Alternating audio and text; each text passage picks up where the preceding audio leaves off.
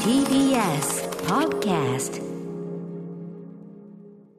例によってギリギリまでね打ち合わせをしている火曜日で ございます上田さんよろしくお願いしますよろしくお願いしますねえいかがお過ごしでしょうか今日暑かったですね暑かったし、もうついに冷房を使うようになりました。うんもうクーラーはこれはもう必須な感じになりましたよねですね。もうこの後もあっという間に夏が、列がやってくるのかとうん思うまと、まだそれでもその梅雨前だから、はいまだ湿気とかがそれほどじゃないまだね、夜になるとちょっと爽やかなところもあったりしますけど、はいこれがもう逃げ場ゼロになってくるわけで蒸し風呂ですよ。いよいよだから本当にそのほらなんだエアリズムのマスク開発するだのなんだの言ってるじゃないですかあ、そうですね。その辺ちょっとねでもその通気性とねガード力ウイルスガード力って これちょっと相反するね動きだ気もしますけどね本当なんかマスクして歩いてるだけで熱中症になっちゃいそうな。まあでもあの今日もなんかやってましたけどまあ当たり前だけど人と離れてる時はそんな無理してしなくていいですよってことみたいですよやっぱりじゃあもうパマスクもッ。てやって、もう鼻で息吸ってクッて直してみたいな。お表で歩いてる時では2メートル以上離れてたら別にマスク無理してすするよりも熱中症対策した方がいいですよってことらしいですよまあそうですよね。うん気をつけつつ。ちょっとね、ついついついついやっちゃいますけどね、はいそんなこんなで今、マドンソクに熱いという、ね、宇垣さんのそのお犯話も罪としみまして、超かっこよかった。どどうですか、ま、マドンソクが人をぶん殴る映画ですよあね、のやっぱり。敵のあええの中国系マフィアの方は、ええあのやっぱ斧とか持ってる斧とか銃とかナイフが持ってるんですけど、ええええ大体も韓う国映画におけるね、そういほんともうう大陸が大体そういうふうになる、手のひらだけマドンソクはうもんう手でパン張りて OK、どんどんマドンソクのキャラクターのその強さみたいのが、なんかエスカレートしてま すよね、ちょっとね。いやでも本当にあいそうだなっていう感じのいわゆる丸棒っていうんでしょうか、ええあの暴力合うん合理規範って言ってたかな、んうんなのでなんかこういう人いたらなんか街守ってくれそうって感じでした、ねはえ、いあまあ改めて説明マドンソクさんは韓国の俳優さんね、えーいろんな映画にマブリーですねええあ超通称可愛い通称マブリーっていう、はいあそうあのそうあれだあの、ま、マドンソクさんの魅力を言うときはマブリーっていうことになってんだ笑顔がキュートで、特にね腕が太いあの新幹線ってあのねゾンビのあれぐらいからこうちょっとマドンソクなんかちょっとしたそれこそちょっとしたブームっていうかね、んあれですよねで宇垣さんが珍しくちょっとそのねもちろんどどの俳優さんが素敵ですみたいなこと言ってたけど、はいはいなんかちょっと珍しく頑張まりっていうかいやー、なんかあのー今まではなんか妹が彼氏として連れてきたらいいなとか言っていましたけど、えー先週のねポッドキャストの時点ではそんなことをおっしゃってました、分かった私、兄貴って呼びたい。なんか 兄貴に先輩にいたらいいですね。ああだからそのマドンソク率いるそういう刑事班のはい。なんか一員鉄と砲して、玉、はい、ややらせていただきます。鉄砲玉でいいんです か、はい総全裁然もう総裁ともあろう方がはい、全然もう、兄貴私行ってきやすよ、みたいな感じでうん、やりたいです。はいというアこフとでタシーックスジャンクシジャンクショョンン言うと思ったそろそ ろ After Six Junction. ?6 月9日火曜日、6時3分を過ぎました。ラジオでお聞きの方も、ラジコでお聞きの方も、こんばんは。TBS ラジオをキーステーションにお送りするカルチャーキュレーションプログラム、アフターシックスジャンクション、通称アトロク。はい、えーパーソナリティは私所属事務所スタープレイヤーズから引き続きリモート出演中ですラップグループライムスターの歌丸ですそして火曜日パートナーの宇垣美里です。うんということでマドンソクにはまっている宇垣さんね、はいあと他にもいろいろご覧になってたんですよねこの週末あ、そうですね。うんあとは、あの、タクシー運転手を見ましたタク。シー運転手約束は海を越えてこれね、あのーあれねソン・ガンホンさんですよね、はいこれはまた大傑作でしたねこいれねや、本当に最初のその、冒頭のう、ん、ちょっとコミカルな、ええまあ、なんて言うんでしょうか、あの、家族の話なのかなと思いきや、その後半にかけてのぐぐっとこう、はいなんていう勢いがつく感じというか、うんうんもう一人一人の命がけの行動に本当ない、うんう毎回泣いてしまって、いわゆるあの公衆事件というね1980年起こった、あれがでもさこのタクシー運転手に描かれるその中盤のねどんどん話がシリアスになっていくじゃないですか、はい僕もこの映画見てもう公衆事件いろいろあの知識としては知ってたし、うんうん映画の背景として出てくること、まあ、それが描かれた作品とかもあったけど、はい結構このやっぱなんていうのかなかなりえぐい状況っていうか、うん割と無差別にしかも本当に死死者もガンガン出るような追い詰められ方っていうかねびっくりしちゃいましたねこれこねん。なにも非道なことがあったのかっていうことを、もちろん、なんて言うんでしょう、教科書の一行としては知っていたけれども、うんうんここまで詳しく私は知らなかったので、うんなんか改めて今見てよかったなって私は思いました。でそういうこうちゃんと社会派なところもありつつ後半ね、マッドマックスかっていういや、本当に。 あのじどう考えても現実にあったわけがないであろう楽しい展開になっていくってマいッうドマックスのニュークスみたいな感じのとこありましたね。うん、本当に爆走まあ、もしくはた、もしくはあれですね、トラック野郎ですね、やっぱり仲間た ちが、仲間たちが次々と助けにやってくるっていタう。クシーでも。あの辺りはね、やっぱり、だから、なんか、その、あの、韓国映画である、その、なんていうの、あの、社会性と、その、エンターテインメントのバランスみたいなところで、やっぱ、これね、褒められるのもすごいわかるなっていうようなね、うん、感じがすごいする。あとその作品に出てきた、んあのなんていうんですかあのいわゆる敵の警察の役うんうんをしてた方が、あの犯罪都市ではうん、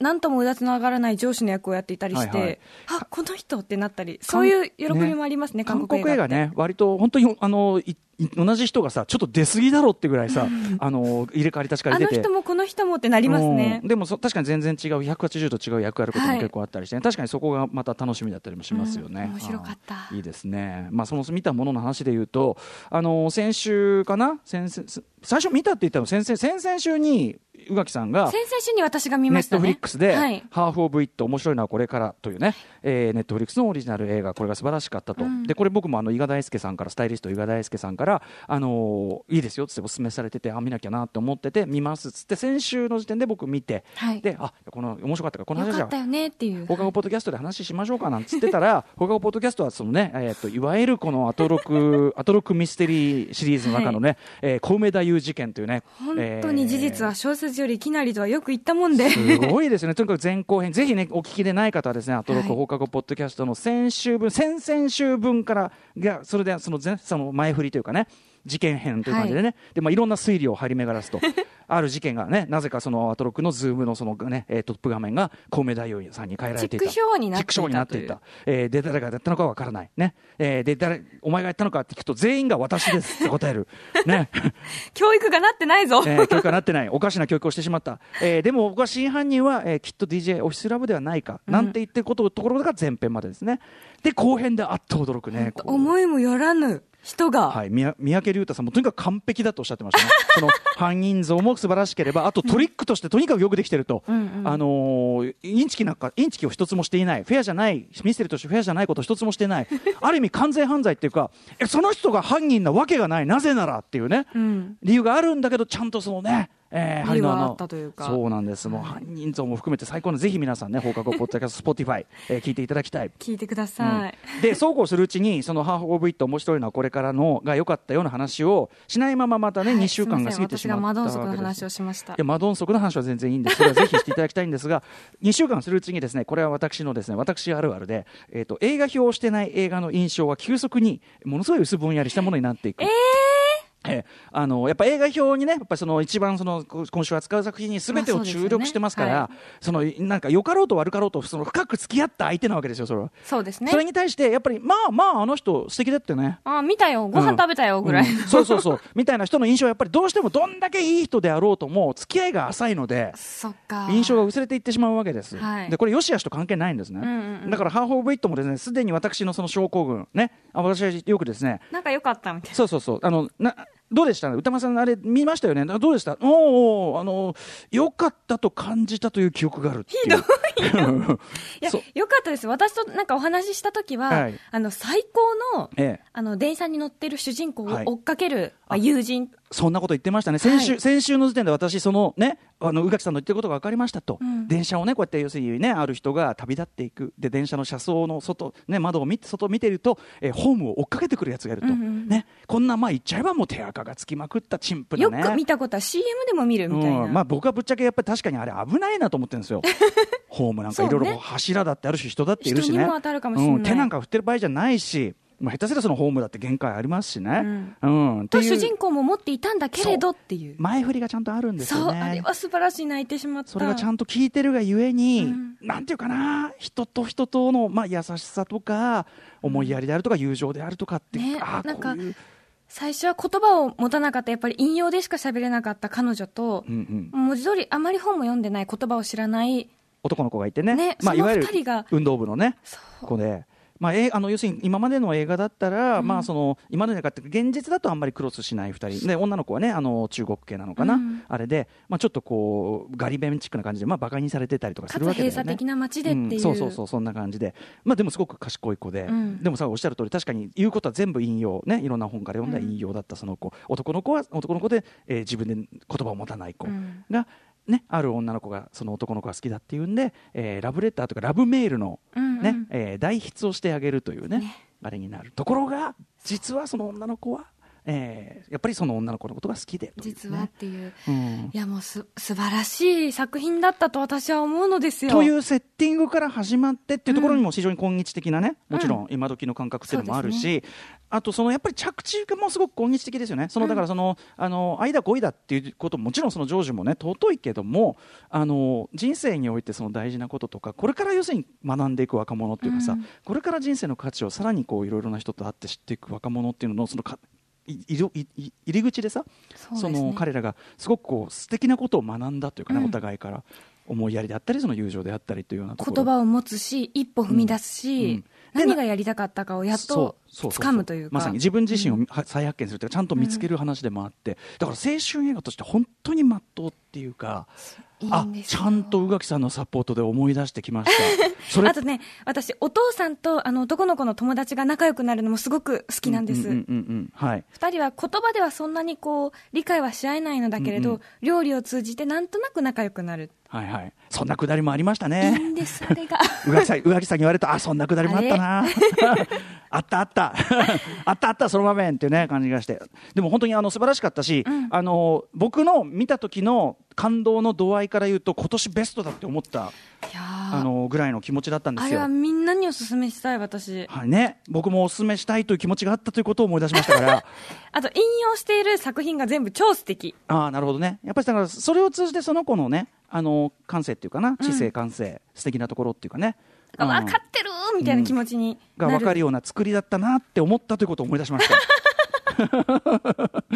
ねえ薄ぼんやりしてるんだよ、でもあのぜひぜひ皆さんにもお勧めしたいし、当然、あのんもう一回見直これぐらいね、ごあのみベス年間ベストだって言うか らには、年間中にはもう一回見直したいと思ってますんで、それがね、確かなのかどうかということでね、そんなにも長くなかったような気もしうまんすし、あのあっさり見れます、非常に、はい、ネッあトとフリックスで本当になんか何も、本当に文字通り何も起こんない話っちゃ何も起こんない話じゃないですか、別にだってこれからですもんあでもちょっとさ、なんていうかな、卒業を思わせるとある盛り上がりシーンがありましたね。ああそうですね、んそうですね、うんあのま下りも良かったね、あれもね。もう ね泣いちゃうとあのよくさ、登場人物たちがうんこう、まあ、大事な場でね、なんか大声で話してて、みんながそれを唖然として聞いていると、うんうんでそれがクライマックスになるような作品って結構あるし、これもまあそうっちゃそうな、これもさ、よくある場面じゃよくある場面なんだけど、それをちゃんとさ、その。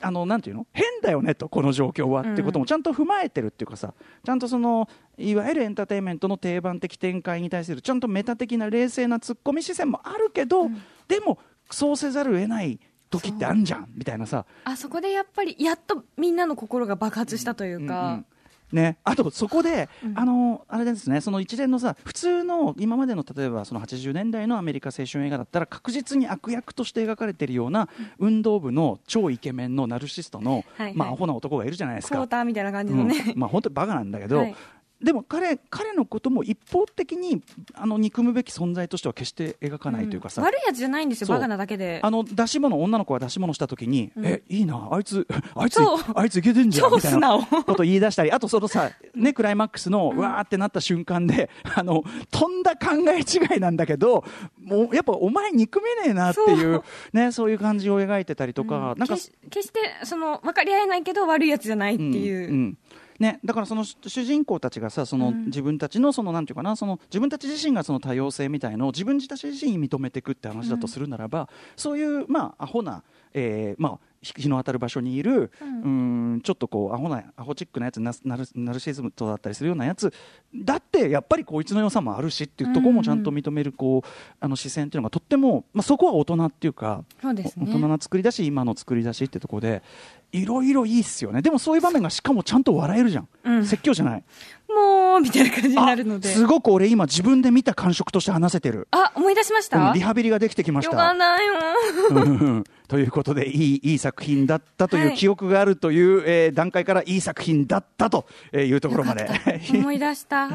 こうやってだこうやって話して言語化するってことがね、うん大事ですよねあのー大事だったりしますよメねモするとか感想をうん一言二言でもいいから書かないと確かに何が良かったんだっけなみたいになっちゃうんですよ ねそうなんですだからやっぱり僕はやっぱり何よりも自分のその映画表で自分が何言ったかっていうのが一番やっぱりあの今は参考になったりしますねだから今週あのヒックとドラゴンのね3作目、はいはいはいえーややるんですけども、うんそれの1作目をに10年前にちょまさに10年前ですよへねえやってるんですけどうん表をやってるんですけど、その時のそのまだ書き起こしとかが公式で残ってない時代なのでその時に自分が書いたノートを持ってきてで自分が調べたこととかうんうんこうやって見てると、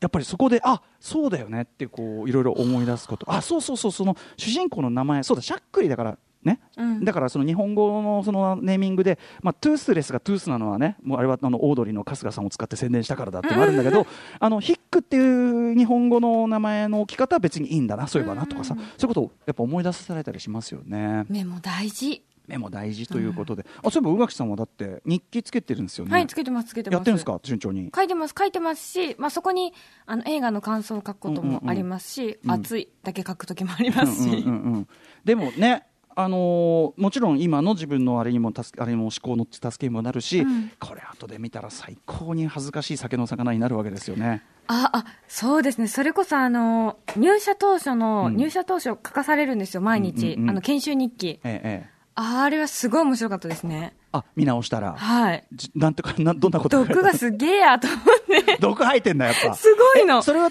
でもみ人が見るあまあすいませんなっちゃ ったメニュー紹介行ってみようはい。この後すぐはカルチャーもう最早新くレ行ポけともー言ト。われなくなったらもうね。音で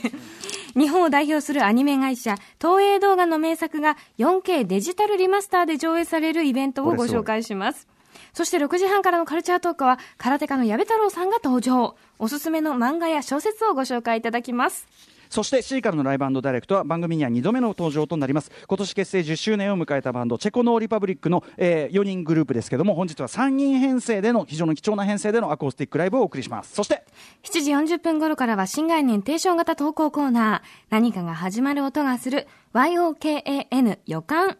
そして8時台の特集コーナービヨンドザカルチャーは第35回サンリオキャラクター大賞発表記念昭和から令和な令和まで日本のキャラクタービジネスを牽引してきたサンリオを大人目線でもっと知って楽しもう特集イエーイえーハローキティやマイメロディーをはじめ400種類を超えるキャラクターたちが所属するサンリオ、えー世界中にファンを広げた可愛いキャラクターたちはイラストとしての可愛いを飛び越え人々の心を支える存在にまで成長していきましいやもうた本当に可愛いですし、あの海外でキティちゃんとか見たら、もうほっこりしますもん。ねえだしでもさやっぱここまでねその例えば大人の女性とかも、まあ、大人の皆さんがこう楽しむものになったりとかあと海外のセレブもそういうねコラボしたこうハイブランドグッズを持っていたりとかっていうのって、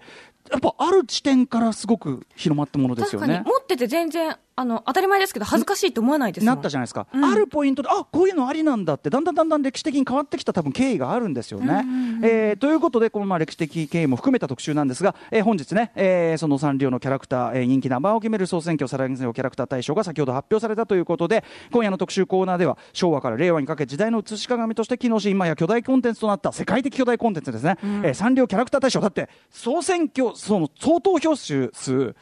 1400何万票とか そんな、ね、感じなんですよね。しかも世界各地でそれ行われてますからね。そうなんです。ということで、キャラクター、サンリオキャラクター大賞の足取りをたどりながら、人気キャラクターたちの魅力、あるいは、えー世界のキャラクタービジネスを変えたサンリオの戦略、こちらを紐解いていくという、私も完全にあの弱者でございますが、勉強させていただく特集となっております。 えー解説していただくのは、宇垣さんと同じく、25年来、マイメロをこえこえなく愛し、イエーえー日々サンリオを取材する若手ライター、沖有沙さんです。番組への感想や質問などリアルタイムでお待ちしております。アドレスは歌丸、アットマーク tbs.co.jp、歌丸、アットマーク tbs.co.jp まで、読まれた方全員に番組ステッカーを差し上げます。それでは、アフターシックスジャンクション、行ってみよう After Six Junction.